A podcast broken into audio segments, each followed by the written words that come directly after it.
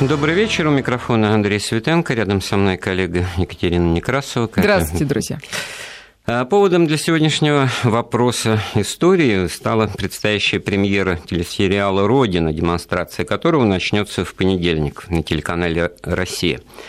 В центре сюжета судьба военного, оказавшегося в плену и, как следствие, под подозрением в предательстве. Это психологическая драма. Режиссер Павел Лунгин, известный мастер кино. Это его, по-моему, Катя, я, если не ошибаюсь, дебют как создателя именно да, телевизионного да, сериала. Но, собственно, о содержании этого фильма мы, конечно, рассказывать не, не будем. Нет, во-первых, мы не будем о нем рассказывать, потому что мы мало что знаем. Это все а хранится в тайне. как говорится, будем посмотреть. Действительно, да. все обещает, что это станет станет действительно премьерой года э, телесериала. Но, а вот сделаем вот что, на сугубо исторических, фактических примерах из отечественной истории в основном, конечно, обсудим вот эту тему «свой среди чужих», «чужой среди своих», проблему двойного, тройного агента, проблему человека, который оказался в плену, а потом вследствие этого как бы под подозрением, это, кстати говоря, сразу можно сказать, судьбы миллион, тысяч, если не миллионов советских Ну, не миллионы, граждан. действительно, конечно, по, были двойными по, агентами. Да, но подозрение падало так или иначе на всех, если опыт Великой Отечественной вспомнить. Мы предлагаем вам э, звонить, безусловно, как это и всегда делаем, по телефону 232 15 59, 232 15 59, код Москвы 495, и присылать смс-сообщение с заголовком «Вести» на номер 5533, но с тем, чтобы вот э, рассказать, может быть, ну, безусловно, вкратце о известных, потрясших вас, э, кажущихся вам важными и интересными вот случаях вот такой вот человеческой судьбы, судьбы, значит, профессионального военного, который оказывается в плену, скорее всего, и не по своей воле, а потом на, на нем, так сказать, вот тень подозрений, но тем более, что, значит, и то, что касается работы э, действительно специального агентства, агента инфильтрованного в ряды противника, там тоже, как выясняется, такие подозрения присутствуют у начальства, потому что это все как минимум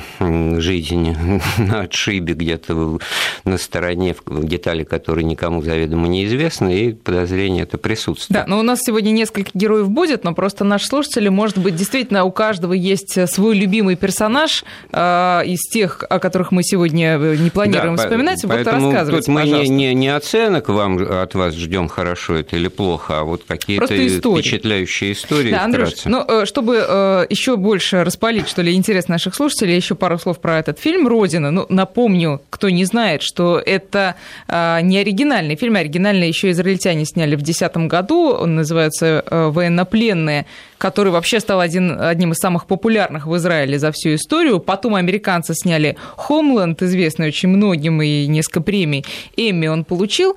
Э, то есть э, понятно, Но... Ну, что все это очень интересная и будоражащая история. Речь не, то, не о том, конечно же, что наш фильм это какое-то повторение. Калька, нет, у нас калька, абсолютно оригинальная нет. история. А Владимир вот... Машков играет э, человека, которого нашли в лагере подготовки террористов на Северном Кавказе. То есть у нас все абсолютно история своя. Но вот этот вот сюжет, да, про двойного агента, сюжет, который в истории ну, действительно вот, был. Да, идея генеральной линии, может быть, не, не параллельные примеры, а вот происходящие от этого, так сказать, ну, психологические э, коллизии, коллизии да. потому что это очень интересно. Я даже готов э, вспомнить и более раннюю историю, про которую обычно не вспоминают на предмет э, шпионских там страстей. До 20 века. Да, я, да, вот скажем. И даже, даже до 19 а да. Хотя мозги у людей были были устроены одинаково на протяжении тысячелетий, и все это было. Ну, Хитрить умели всегда. Разговор завяжется, тоже сохраним интригу. Ну что, пары... кто у нас первый герой сегодня с тобой? А у нас уже есть звонок. У нас уже хорошо, может быть, нам... Нам сейчас... наших героев припрячем, послушаем Алексея. Хорошо. Алексей, добрый Алексей, вечер. здравствуйте. А, добрый вечер. Я вот хотел а, посмотреть немножко с другой стороны на этот вопрос – я неоднократно замечал, снимаются фильмы, пишутся книги про вот судьбу людей, которые, может, были несправедливо обвинены или под подозрением находились. Но, с другой стороны, ведь не с пустого места. Вообще, это работа по выявлению э, диверсантов, там, разведчиков среди тех, кто побывал в плену, ведется. И мне хочется посмотреть на это еще с другой стороны. А вот как вы смотрите на психологическую проблему людей, которые погибли бы из-за пропущенных диверсантов, если бы эта работа не велась? Потому что она определенно ну, не от э, понятно. прихоти чьей-то существует вообще. Понятно, Алексей. Это действительно вот общего плана рассуждений, которые вполне уместны, и мы на эти соображения тоже так или иначе в нашем разговоре должны выйти. Ну, речь-то идет о том, что ну, в данном случае перестраховаться, как бы, так сказать, э, сделать самый фильтр такой не широкий, а узенький, чтобы не, не просочился никто. Это вот, э, ну, я так понял рассуждение нашего слушателя, и в этом смысле никто не говорит, что такой работы не должно вестись. Поэтому, может быть, вот тут интереснее и, и поучительнее на самом деле судьба профессионала, разведчика, который тоже вот вроде бы трижды проверен еще до, до того, как, так сказать, попадает туда, а тем не менее потом, значит... Потом снова оказывается, оказывается на подозрении. На подозрении. наш первый герой, давай уже Ну, давайте вот, вот «Майор Вихрь». Я, этот фильм, это, это роман Юлиана Семенова. Это очень один из, на мой взгляд, интересных вот рассказов на эту тему. Который был совсем не вихрем а, в действительности, а у него был позывной «Голос». Ну, это положим, это положим детали. Я просто хотел сказать, что вот в свое время этот фильм, он вышел во второй половине 60-х годов, он был очень популярен и известен, там вполне, там практически все, э, как на самом деле, как в реальной истории происходило. Это э, накануне освобождения Кракова, который немцы, как известно, целиком полностью заминировали и хотели взорвать, не оставив там ничего живого.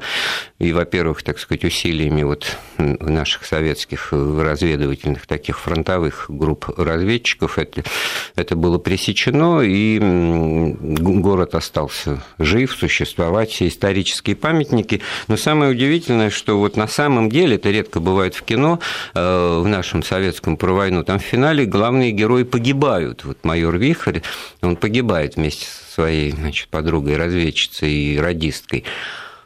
А на самом деле в жизни они остались живы. И почему был такой финал? А потому что на самом деле в жизни вот этому советскому разведчику фронтовому, Березнякову фамилия, ему не поверили при возвращении на родину, когда он все детали операции рассказывал и подтвердил, что первоначально был схвачен гестапо, арестован, допрашиваем, но ему удалось, значит, обвести вокруг пальца с одной стороны немцев, а с другой стороны, значит, э, совершить побег. Что, а ты думаешь, именно поэтому не стали продлевать в фильме эту, э, эту историю, просто чтобы уже не осталось никаких вопросов, да? Чтобы ну, не было аналогии. в фильме эта история показана, э, его побега, таковой, какой она была на самом деле. Там действительно уже все хитросплетения этого сюжета пересказывать нет времени, но он действительно что-то, вот это пример того, что как бы человек что-то вынужден признать, да, говорит он, я был вот, значит, послан с таким-то заданием, но у меня явочные встречи вот здесь-то вот на рынке в центре города должен быть человек вот так-то одетый, то-то, то-то спросить, при этом, значит, ему устраивают как бы проверку этого, Э, того, что он придумал этой встречи этого человека, это Причем выясняется. не один раз устраивает Да, проверку. и не один раз, и в конце концов, поскольку он придумывает вот такое людное место для встречи, ему удается все таки из-под там охраны... часы, часами торговали, по-моему, да, он и ну, двое, ну, какой-то, значит, какой-то рынок, блошиный рынок, да, и и, и в этом смысле вот он действительно попал под подозрение своих, своего командования, был в фильтрационный лагерь, значит, проходил проверку. Ну, может быть, немножко лагерь, остался, да. да, как бы в подозрении, но сам факт того, что только в середине 60-х годов, так сказать, с него были сняты обвинения. Нет, по-моему, в 50-е еще были сняты ну, обвинения, это... а фильм уже в 60-е уже как полная реабилитация. Да, но, но, но без такого, так сказать, вот упоминания того, что Евгений Степанович Березняк действительно существует. Он, кстати, прожил очень долгую жизнь, умер в ноябре 2013 года, жил на Украине, да, почти сто лет, там Украины, двух месяцев да. не хватило до столетия Евгения Степановича, да, так что история, на самом деле, удивительная, причем какой выдержки должны быть эти люди, которые э, практически сразу у них была провалена операция. Я а... только уточню, что действительно, вот я сейчас в текст заглядываю, окончательно Евгения Березняка реабилитировали только в 1965 году. Mm, Все-таки в 65 Да. Так. У нас есть звонок опять, мы вас слушаем. Э, Добрый вечер. Добрый вечер. Вы знаете, на мой взгляд, часто бывает в жизни значительно интереснее кино. Вот э, герой, о котором я хочу рассказать, он сдался в плен, потом оказался во Франции, вступил в вермахт, э, там в Париже служил в вермахте, потом попал в плен. И поскольку он э, как-то доказывал, что он сотрудничал с разведкой, с подпольем, то он не был расстрелян, э, воспитал сына. И сейчас вот сын в Киеве является инициатором сноса памятника Ватутина и его могилы. Я говорю о господине Турчинове и его отце. Вот какая история. Вот бы кино об этом Ну, это действительно очень прямая инвектива в сегодняшние события, в современности. В данном случае, ну, что там потом с, с, с детьми происходит, это уже, что называется, действительно другая история, так сказать, и наперед она неизвестна. А вот что могло бы быть известно наперед и какие, так сказать, логика размышлений, восприятия вот того, как относиться к человеку, который оказывается там. Ну, тут в пору даже немножко, может быть, теорию, теорию вопроса я тут подготовил, mm-hmm. что двойной агент, да, или двойной агент, агент-двойник. Они же бывают разных нескольких типов. типов да, да, да, да, да, Торговец поставляет информацию одной стороне в обмен на получение информации от нее, а другой стороне это, наверное, как уже легально, так сказать, на прилавке, это за прилавком этой информации стоит. Засланный казачок, лицо не являющееся кадровым сотрудником спецслужбы, однако по заданию этой спецслужбы предлагает свои услуги противнику или позволяет себя завербовать, то есть это ну, разменная монета некая, так сказать, в игре спецслужб и секретных разведок. КРОТ. А вот КРОТ – это уже кадровый работник спецслужб, тайно работающий на спецслужбу противника, скорее всего, попавший в какую-то ситуацию, когда ему, значит, вот эти правила игры диктуют вот такое поведение. То есть свои не знают. В обмен на жизнь, да, так да. сказать, и и тогда это действительно серьезным последствиям может идти. Но здесь вот как вот нет предела совершенству, бывает, нет предела, нет предела градации, сказать, вот, градации этого, да. вот этого того, что насколько искренне и истинно человек да. поступает. Лже-крот, да, то есть кадровый работник спецслужбы, который получает задание, значит, провалиться, условно говоря, попасть в лапы, так сказать, предоставить свои услуги качестве двойного агента, а однако же, значит... И, по, раб... и тем, кому вот как он вот с этим сдался, разобраться, да, особенно, если на... и особенно если начальство, которое тебя с таким заданием посылают и перестает быть начальством, это вот, на мой взгляд, в известной степени судьба Рихарда Зорги, который еще в 1935 году э, был, значит, вот ну, послан сначала в Германию, э, в Германию фашистскую к, к тому времени. Нет, ну, начнем и, с того, что он там жил, ну, провел что он, детство. Да, да, есть нет, он... почему он, это понятно. Отец немец, мать русская, человек из той плеяды, э, из того поколения, как действительно интернационалистов. Языки, тут вопроса не возникает. Он знал, он жил и в России с трехлетнего возраста, и немецкий. У него там предки, дедушка там был секретарем да, Карла, Карла Маркса, Маркса по-моему, да, да, да. да. Вот. В этом смысле, ведь мы еще даже не стали обсуждать вот вопрос, что служба-то службы, а мозги-то у человека и какие-то представления, какие-то взгляды. Идеи, есть, да, идеи собственные, да, так сказать, всегда присутствуют, тем более, что у нормального человека они могут и меняться – под воздействием обстоятельств. Ну, как у того же Зорги, который, да. по-моему, в начале... Он же воевал в Первую мировую, воевал ну, за Германию, да, убежденно совершенно. подданным Германской империи, значит, и, и воевал. Ну, после того, как три дня там, по-моему, на колючей да. проволоке провисел, да, и потом там несколько ранений поручил, у него ну, в голове уже стало что-то мы, меняться. Мы, мы пока еще до того, как он стал Рамзаем, еще, еще нам далеко, долго рассказывать. Очень далеко, да, да, у нас опять есть звонок. Добрый вечер. Да, добрый вечер. Здравствуйте. А, у меня дед а, воевал с 39 по 45 год. То бишь 39 год Бессарабия, а погран войска, соответственно, 41 начало, был в плену. А, а когда он, э, когда он попал в плен? Попал в плен в 42 году в начале. Значит, в плену пробыл не очень долго, бежал. А как вас зовут? По-моему, вы не представились. Олег. Олег, Олег, Олег да. так. Да. А, значит, вот он рассказывал уже по прошествии многих лет, когда мы уже стали повзрослее, что была вербовка. А, Ну, вот так удивительно, он попал к нам, конечно же, что Албат вернулся, вернее, обратно на родину, в войска, перебежал там с группой. И Алло. Да, да, мы слушаем вас. Мы да, да, слушаете, да. Но удивительно, конечно, да. удивительно так, что он в штрафбате попал вновь в плен. Вот, и там э, навели справки, что он сбежал, э, жестоко был наказан, определен в роту, которую, которая, значит, пыталась просто переломить, в которой пытались переломить, э, значит, пленных. Но удивительный человек, вот, он вновь сбежал.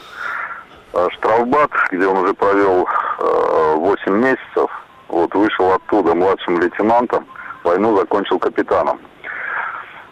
А, это удивительная история. Вот э, он много чего рассказал, потому что все-таки 6 лет на войне, э, да, очень, очень тяжело. Я сам воевал уже в современные э, наши времена. Но вот знаете, еще очень важный момент, я думаю, его нужно затронуть. Ведь такие метаморфозы, которые происходят у нас на родине, они ведь характерны вот, в основном России. По, про что конкретно? Что вы имеете в виду? Это, Вообще двойных агентов в мировой истории огр- немало. Огромное, огромное количество. Ну, посмотрите Штаты, да? Это остров, на котором есть э, население, которое не знает 200 лет войны фактически, да, которое участвует только за границей. Или возьмите, э, войска участвуют за границей. Там нет, в принципе, э, такого понятия э, определенно к простому солдату либо офицеру. Да, это крайне редкие случаи, где что-то было. Ну, в Афганистане, вот помните, не так э, давно там один человечек ну, э, понятно, что плен, а, и Олег... потом просто на, на телевидении выступил.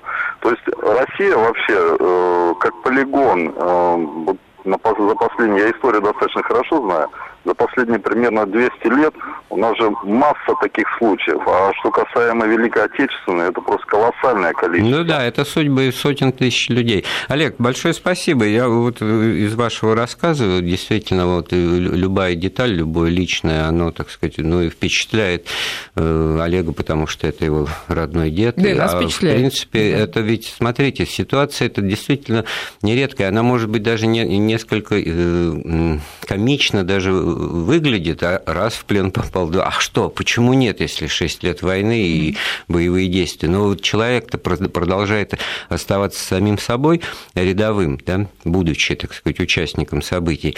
А и заложником обстоятельств, заложником вот той игры, он, он прекрасно понимает логику действий в отношении самого себя, и уж по меньшей мере не удивляется тому, да, как его встречают да, немцы да, во второй да, раз, да.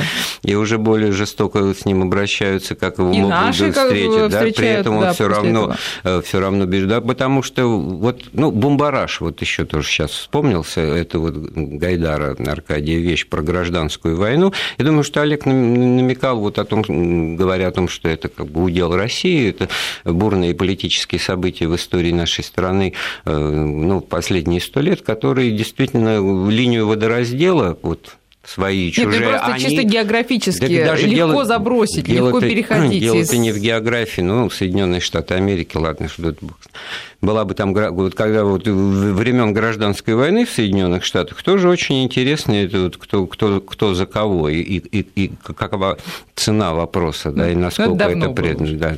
Ну, почему? А вот я, я готов пример с того, что это давно, это не значит неправда, да, давно это просто говорит о том, что это старо как мир, а человек попадает, судьба так складывается э, в ситуацию, которая так модельно не меняется, она ее ее рамки установлены. Ты должен доказать своим искренность того, что ты тоже свой, да.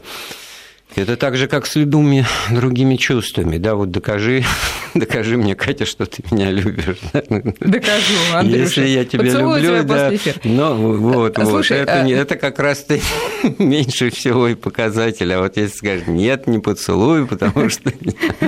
Андрюш, ну, как докажешь, на, на самом да. деле я хочу сказать, что вот этот период э, фильтра, который существует для двойных агентов после возвращения на родину, если вообще такое возвращение случается, вот Зорги так и не вернулся, да, он у всех разный, и э, Березняку Евгению Степановичу, про которого, с которого мы начали сегодня, ему вообще крайне повезло, несмотря на то, что реабилитировали спустя 20 лет после войны, но отпустили из вот этого подольского ну, лагеря. Ну да, он не получил как бы причитающиеся ему славы, уважения, так да, сказать, но жизнь статуса, сохранил да, хотя бы, ну... и преследование с него э, сняли, и всякие подозрения такие, ну, официальные, под подозрением он-то и продолжал находиться, и под таким скрытым наблюдением. А, знаешь, но очень быстро от коль скоро отстали. ты про это опять, про Березняка вспомнил, там же ведь это и в фильме есть, они, по ходу дела, что называется, вербуют полковника Абвера. Да, да, да, Гер... А, Гертман, по-моему, его В фильме его Стрижельчик играет, он мне таким вот и запомнился. Так. Вот. Гартман и этого будет, человека, правда. значит, легко было понять, потому что он, будучи умным, так сказать, и хитрым врагом, понял, что, так сказать, поражение это все равно неизбежно, и уже начал устраивать себе послевоенную жизнь. Он фактически пошел сам на контакт, и радистку, которую нашу он, так сказать, курировал, он ее, так сказать, и, и отпустил. Лиза Вологодская, да. да, которая тоже в плен попала к немцам. Вот, и только после того, Сбежала. как он сам действительно попал в плен и рассказал вот эту историю своего плена, и сошлись вот эти две версии показаний, которые Березняк своим чередом давал, да. и с тем, что говорил этот полковник, тогда Березняку стало больше веры. А так вообще выглядело это действительно как бы не очень правдоподобно. Ну, мы про Зорги начали, давай уже... А вот у нас есть звонок, Сергей да? нам звонит. Ну давайте, Сергей, здравствуйте. Здравствуйте. Вы как раз говорите о агентах, ну, великих наших. У меня только такой вопрос про Великую Отечественную войну, который очень меня долгие годы мучил. Вот э, у нас, у немцев было два великих таких ученых, это который основал вот атомную бомбу, которую изобретал, и второй, который Фау-1 и Фау-2 по вот этот, который изобретал атомную бомбу, каких-то, ну, вот, марах, а вот, ну, говорят, что наши агенты, наши, помогли американцам, чтобы его э, увезли в Америку, и чтобы он там стал разрабатывать. И второго ученого, который тоже разрабатывал ФАО-1, схватили американцы и увезли с собой на родину, чтобы он уже Ну, это разрабатывал. второго я сразу вспомнил, это да, Вер, да. Вернер вот скажите, фон Браун. Почему, да. почему, почему мы, наши агенты, были, класс был очень хороший, не могли увести к себе на родину, чтобы они на нас работали. Спасибо большое. А, Спасибо ну, за вы вот не, не назвали имя основателя атомной бомбы, это ну, не, не в обиду будет сказано, как бы, так сказать, определение. Не совсем, так сказать, это отражающее реалии, тем более, что работали одновременно многие творческие научные коллективы, и о ком именно речь в данном случае я, честно говоря, не знаю, но тот факт, что действительно крупные, так сказать, силы после прихода Гитлера к власти в Германии в начале 30-х разными способами, так сказать, Германию покинули и уехали, ну, безусловно, в первую очередь на Запад. А кроме того, есть еще более хитрое, так сказать, конспирологическое объяснение, находящее массу, так сказать, детальных подтверждений. Это то, что вообще вот ученый мир, одним словом говоря, физики, который вроде как бы объект внимания и объект манипуляции со стороны властей и спецслужб, на самом деле имея свои, так сказать, внутренние связи, корпоративный угу. дух и мысли широко в масштабах человечества, начиная, так сказать, с Нильса Бора, вот тоже вот, кстати, если уж искать основателя, то это Нильс Бор, да, то вот как раз ему принадлежит эта фраза, это суждение, что, так сказать, это сообщество интернациональное, научное, ученое, оно давно и с самого начала пришло к мысли, что вооружить вот этим оружием, дабы им никто не воспользовался, надо обе стороны конфликта, надо и Восток, и Запад, и тогда вот и это состоялось, по большому да, счету. Да, да. Вот, и в этом смысле мир сохранен. То есть, если политики кто, думали, что это их кто, да, да, личное кто, решение, то они вряд ли кто кем были руководил. правы. Ну что ж, мы продолжим сразу после новостей. Андрей Светенко и Катя Некрасова в студии. Студии Наталья Христова. Владимир Путин в интервью авторам фильма «Крым. Путь на родину» отметил слаженную работу всех ведомств и министерств в процессе воссоединения Крыма с Россией. Ни одного сбоя не было допущено. Все работали в высшей степени профессионально и слаженно, подчеркнул Путин. Президент добавил, добавил, что, цитирую, «мы поступили так, как обязаны были поступить». Крым и Севастополь стали российскими регионами после проведенного в марте прошлого года референдума. Фильм «Крым. Путь на родину» будет показан сегодня в 22 часа в эфире телеканала «Россия». В Донецке сегодня вечером сохраняется спокойная обстановка. Коммунальные службы работают без сбоев. Об этом, как передают РИА Новости, сообщается на сайте мэрии. Отмечается также, что сегодня была сокращена подача воды в Калининский район города в связи с ремонтными работами. Ранее в ДНР заявили, что за минувшие сутки было зафиксировано 55 обстрелов со стороны украинских силовиков. Валентина Распутина похоронят в четверг, 19 марта. В связи с кончиной писателя на его родине в Иркутской области объявлен траур, сообщили в пресс-службе правительства региона. Точное место погребения станет известно чуть позже. Отпевание состоится в Москве в храме Христа Спасителя в среду. Валентин Распутин скончался накануне в московской клинике, так и не выйдя из комы. Автор произведения Роки французского «Последний срок. Живи и помни» не дожил до дня рождения нескольких часов. Сегодня ему исполнилось бы 78 лет. У Киевского вокзала в Москве горит административное здание. Об этом ТАСС сообщили в пресс-службе столичного управления МЧС. Отмечается, что пострадавших нет.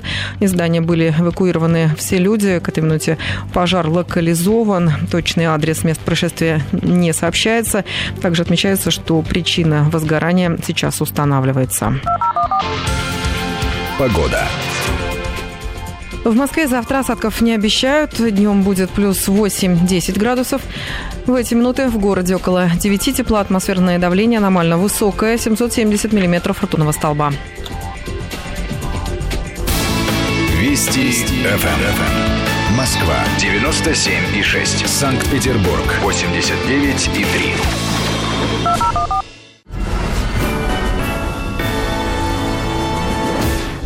Телеканал «Россия» представляет. Знакомьтесь, майор морской пехоты Алексей Брагин. Владимир Машков. Лена, это я. Я вернулся. Виктория Исакова. Он вернулся в другой мир, в другую жизнь. Все изменилось. Сергей Маковецкий. Здесь все друг с другом играют в игры. Мария Миронова и Владимир Вдовиченков. В главной премьере года. Родина. Завтра в 21.00 на телеканале «Россия». Для зрителей старше 16 лет.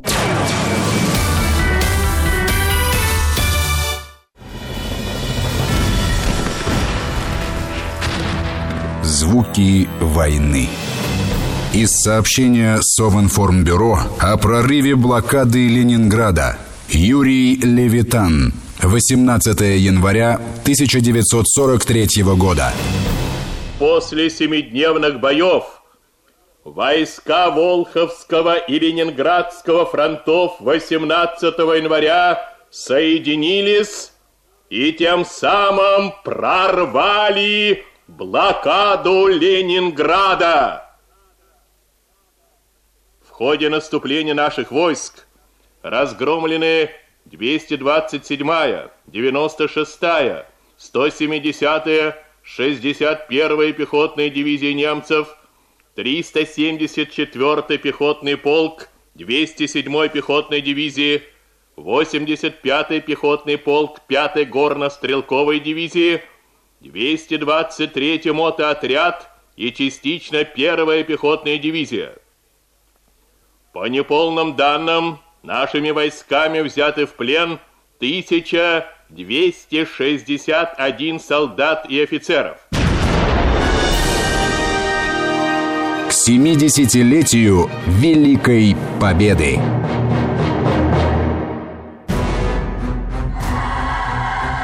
Вопросы истории с Андреем Светенко. Да, вот мы и продолжаем э, разговор накануне премьеры телесериала «Родина», и, в общем-то, в большей степени разговор об исторических фактах того, что был ли человек предателем, попав в плен или нет, у нас строится на опыте истории Великой Отечественной войны. Напомню, в студии Екатерина Некрасова и Андрей Светенко. Мы принимаем звонки по телефону 232 15 59, код Москвы 495, и смс-сообщение с заголовком «Вести» на номер 5533. Рассказывайте, пожалуйста, нам о тех случаях исторических, реальных, которые, может быть, в истории вашей семьи имели место. Э, Или просто которые, о персонажах, которые, которые вам нравятся каким-то образом да. вот, э, отражают вот эту, ну, в общем-то, драматическую, печальную, если не сказать, трагическую трагическую судьбу человека, в которой он оказывается под подозрением, свой ли э, среди чужих и чужой среди своих. И вот, наверное, Рихард Зорги, вот действительно здесь показательный пример, потому что он уже с 1938 года, его группа, она была помечена в Москве, так сказать, в разведупре как сомнительная, да, ну, начальство в Москве сменилось. В Японии они уже действовали. А, они действовали в Японии, и там он работал не просто под прикрытием того, что он корреспондент и журналист немецких изданий, он, собственно говоря, с этим и приезжал из, из Советского Союза в Германию, то есть изначально он как бы, так сказать, вот эту двоичность из себя представлял, и в этом смысле и трагедия его в том, что доверия к информации, передаваемой им, не было. Ведь э, сколько было сказано, написано и снято фильмов тоже о Рихарде Зорге, который постоянно уточнял вот эту дату нападения и в конце концов правильную назвал. А Сталин исходил из того, что это агент, Назвал который... правильно? Да, да, но он просто уточнял, они же там сами угу. переносили эти угу. сроки наступления в связи с но, но поскольку ему не доверяли не только в Советском Союзе, Нет, но и в Германии, а... то и в Германии его старались, по-моему, как-то тоже дезинформировать, не давали и, точную ну, информацию. Как, как, как в жизни, тем более тут все серьезно. Если была известна э, директива Кейтеля о дезинформировании, значит, э, журналистского сообщества о дезинформировании определенного круга лиц, которые информацию получают, то вот, пожалуйста, значит, э, знание об этом уже значит, советской разведке давало основания не доверять тому, что сообщает Рихард, Рихард. Но если есть подозрение в том, что агент двойной, то какой смысл вообще в нем тогда для обеих сторон, Андрюш? Ну, кто в конце концов э, кого переиграет? Потому что на самом деле, может быть, вот если мы не до конца, кстати, всю эту э, классификацию изложили, есть перевертыш, да, агент, который по той или иной причине согласился сотрудничать со спецслужбой противника, но чаще всего после собственного разоблачения, чтобы избежать наказания, вот, ему, в общем-то, как бы веры-то особой нет, и уже не там и не тут, и надо соблю... соблюдать, тогда? да. Поэтому это вот это, так сказать, издержки профессии профессии. Я в данном случае вот тоже история всплыла в голове, вот такой классический пример двойного агента Наталья Сергеева. Вот кто бы помнил, да, дочь русских иммигрантов, она жила во Франции, была завербована в середине войны Абвером и для того, чтобы отправить и забросить ее в Англию. Ну, в общем-то, русская иммигрантка из Франции в Англии нормально бежит от оккупации немецкой, а будет поставлять информацию по отчаянию. Ну, женщина-агент – это вообще отдельная тема, так сказать, там Мата Хари, это мы далеко уйдем да, да, в сторону да. от сути. Вот это такая оказалась дама с собачкой, потому что она, у нее была собачка любимая, которая, с которой она расставаться не хотела, и прибыв в Испанию, через Испанию нейтральную, тогда это все забрасывалось, она тут же э, пришла в британскую, ну, как бы вышла на британские спецслужбы, повинилась, рассказала о замысле, сказала, что готова на самом деле работать на британцев. И единственная ее просьба, чтобы в Англию пустили собачку с ней сразу, а не через полгода, как требовали карантинные правила. Так вот, они не смогли эти карантинные правила обойти, и собачка, как у той дамы, значит, из стихотворения Маршака пропала. Вот. И это вот повлияло на ее работу, потому что она там в отчаянии или в отместку, и чисто по-женски сказала, что я тогда выдам коды или ну, так Роль наберу, собаки в истории, наберу, да. да, что значит, немцы поймут, что я попала, значит, в руки Подожди, слушай, я запуталась. В итоге на кого она работала? Да в итоге вот фактически она ни на кого не работала, а просто вот классический пример двойного агента, который... Оказался никому оказался, не, не по большому счету, итоге, да. да. А на самом деле для того, чтобы вести радиоигру, ну, это особенности еще коммуникации того времени. Сейчас, когда есть скайп, сейчас, когда есть, вот можно и посмотреть в глаза на расстоянии, сейчас много вещей, которые, так сказать, а ты где? Вот это вот, да, вот раньше, да я в пробке застрял, на самом деле. А сейчас ты уж не отмажешься, GPS, навигация и прочее. Так что многие вещи, конечно, уходят в историю глубоко и прочно, но, не, но отнюдь не уходят и остаются по-прежнему актуальны все, так сказать, внутренние мотивации, все внутренние причины того, чтобы вести себя так или иначе. И вот... Хотя они всегда обусловлены обстоятельствами, эти внутренние причины. Слушай, у нас звонок. Кто у нас, Александр? Александр. Да, да, я вас слушаю. Здравствуйте, Здравствуйте а мы вас слушаем тоже. Да, Светенко мне особенно э, нравится слушать. Значит, хотел ну, бы Светенко, вот он же профессиональный историк, в отличие от Некрасовой. Так, ну слушаем вас. А зачем вы обидели ну, Катю? Я Ничего, я не обидчив. покороче.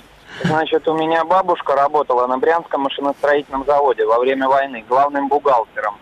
У нее было высшее образование, и в 41 году начали эвакуировать завод. Он в одно время занимал даже второе место в СССР по количеству работающих там. И так вот, значит, эм, а разнарядка была такая у Сталина, значит, всех, всю администрацию с высшим образованием у кого, значит, отправлять в ссылку.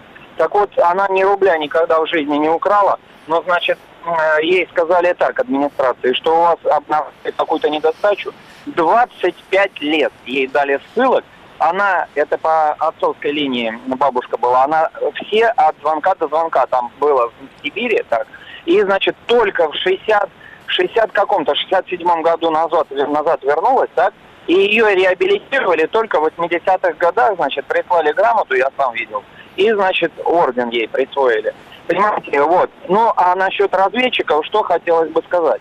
Ну, у нас в то время, после, значит, стояло руководство настолько безграмотное, ну, конкретно Сталин, он уничтожил десятки миллионов собственных граждан.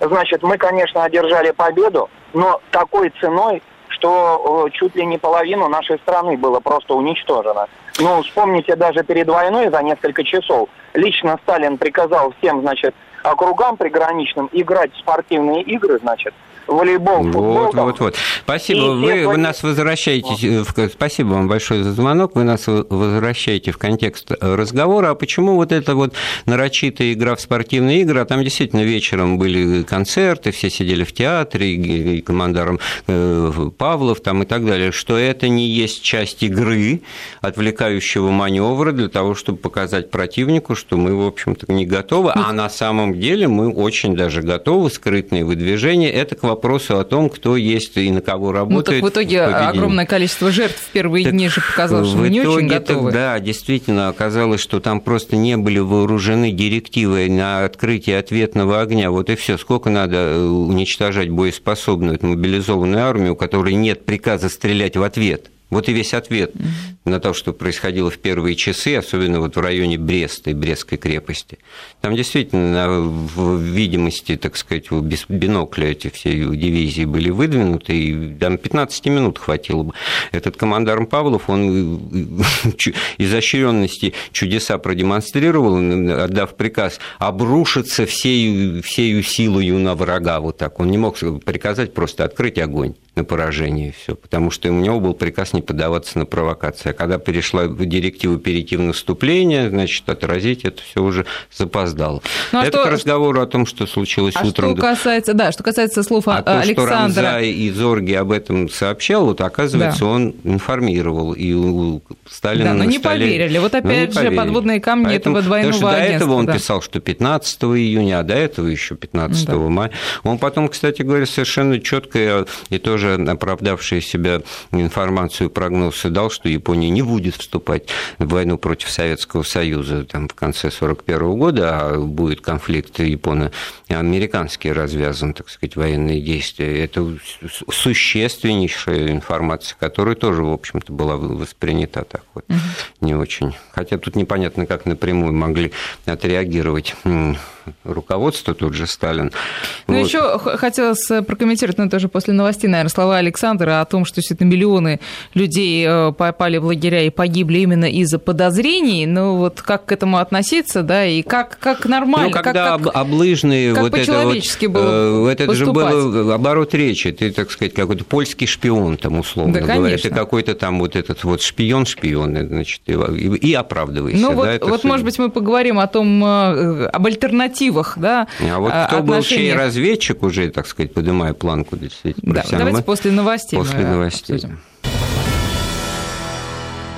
Напоминаю, мы с Катей Некрасовым, Некрасовой обсуждаем э, такую историческую тему, как э, проблема человека, вернувшегося из плена, оказавшегося под подозрением в том, что он перебежчик, шпион, что он предатель, что он там, будучи в плену, что-то сотворил или задание какое-то получил. Э, наш телефон 232 15 59, код Москвы 495 и номер смс-сообщений 553 с заголовком «Вести». И нам э, звонят и пишут. Люди очень интересные, несколько рассказов было, на, так сказать, что называется, семейные истории.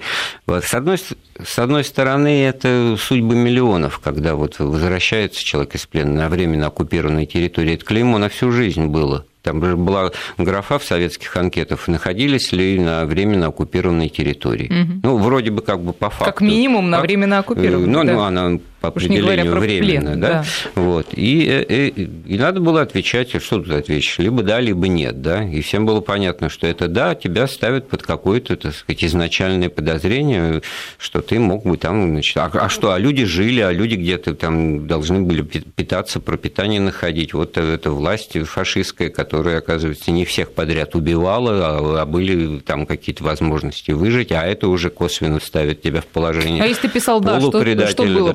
После этого? Ну, не всех же ссылали Ну, не всех же, этого. но это же был момент отбора на, на какой-нибудь там ответ, работу, там, и прочее, прочее, какие-то вещи, там, карьеру и прочее. Наверное, это как-то сказывалось. Угу. Наверное, это как-то потом требовалось еще объяснять и, и себя как-то давать. У нас есть звонок, мне подсказывает, да? Добрый вечер, мы вас слушаем. Папа мой попал под Сталинградом в плен. И вот э, приходит, он был цыган, вот, и приходит э, какой-то офицер и спрашивает, кто из вас может стричь, ну, име, может. Папа, ну да, папа стриг только детей своих, вот меня и брата. Ну, он такой, значит, сказал, что он может. Его взяли и он, в общем, уже он был на тяжелых работах, они там были, а он уже, значит, ходил стричь.